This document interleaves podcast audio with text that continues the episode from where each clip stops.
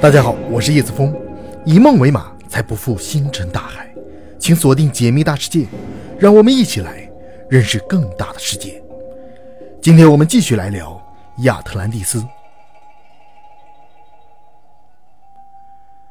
上次我们聊到，撒哈拉之眼很有可能就是亚特兰蒂斯的遗址，但是这依旧没有成为定论，所以寻找亚特兰蒂斯的步伐并没有停下来。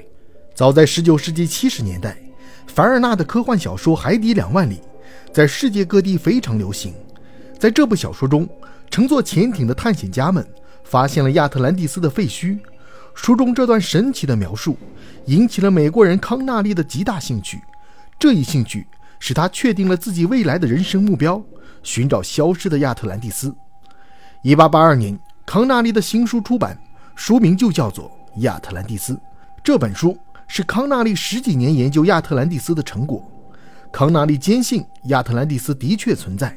他在书中详细分析了亚特兰蒂斯沉没后的状况。他认为，从亚特兰蒂斯岛上逃出的难民逐渐散落到世界各地，他们在当地创造了许多的文明，而这些文明有着惊人的相似之处，那就是金字塔现象。埃及人的金字塔、玛雅人的金字塔和柬埔寨吴哥窟中类似金字塔的建筑。虽然建造的时间前后相差了几千年，但是在建筑风格上都出现了惊人的相似。康纳利指出，柏拉图在他的对话录里曾经提到，亚特兰蒂斯就有许多高大的尖锥体的建筑，所以康纳利认为世界各地的金字塔都起源于亚特兰蒂斯。但是，一些历史地理学家对康纳利的金字塔继承论并不认同，他们认为上述的地貌特征和建筑风格相似。只能是一种巧合，并不能让人信服。而且问题的关键是，究竟在哪里可以找到已经消失的亚特兰蒂斯？只有找到亚特兰蒂斯，一切才有可能真相大白。为此，美国芝加哥大学的一位教授提出了自己的观点。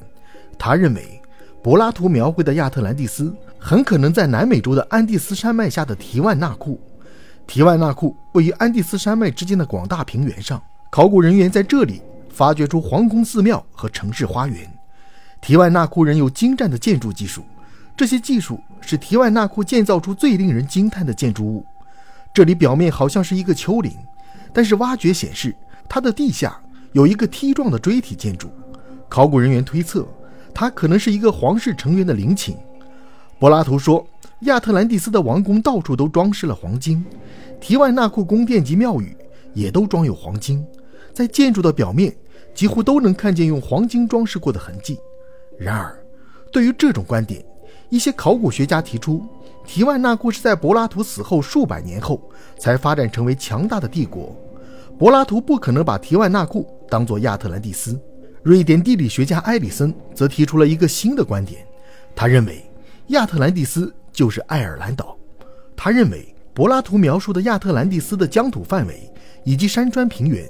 与现在爱尔兰岛有着惊人的相似，但细心的人们发现，爱尔兰的地理位置与柏拉图书中描述的亚特兰蒂斯的位置并不相同。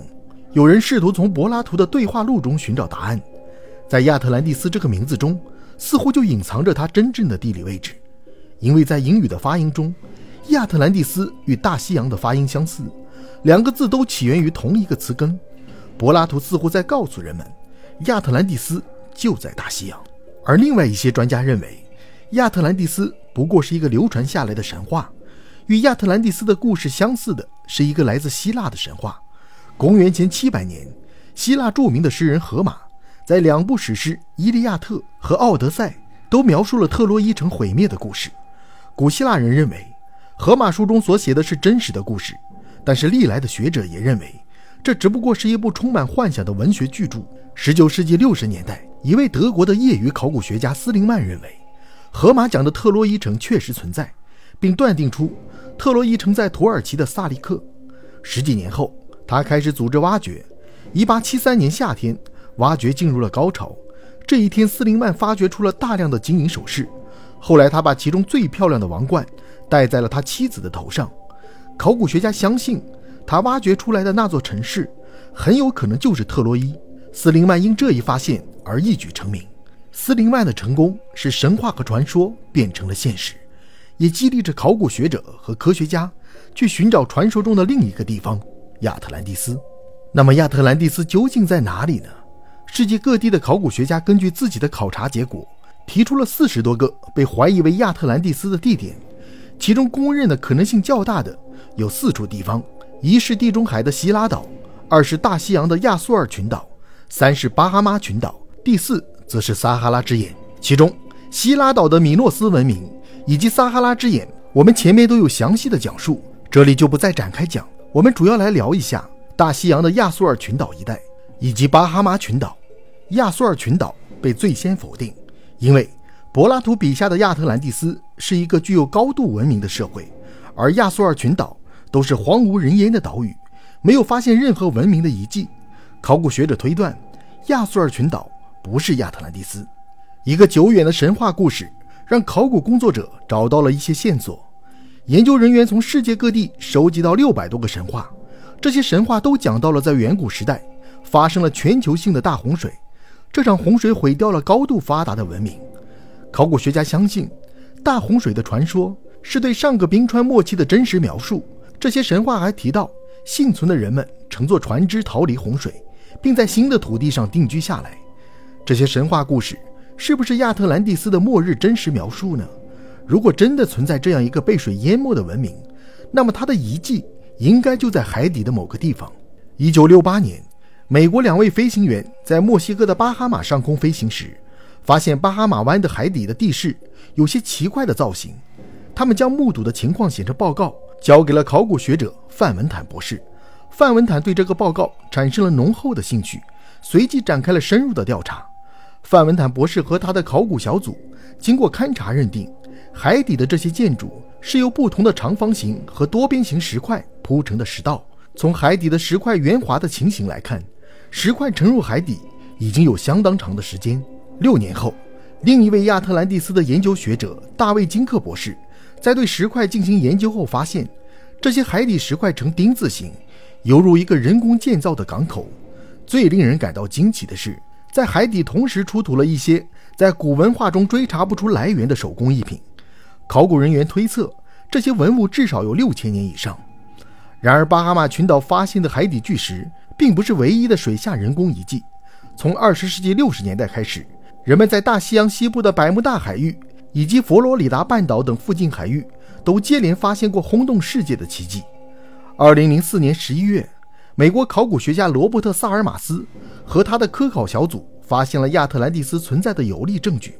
他们在塞浦路斯和叙利亚附近的海域发现了水下人工建筑，它是一段长约三千米的城墙，城墙的不远处还有战壕。萨尔马斯认为这是一座被淹没的城市，而它很可能是传说中的亚特兰蒂斯。我们现在无法断定，萨尔马斯发现的这个水下建筑就是亚特兰蒂斯。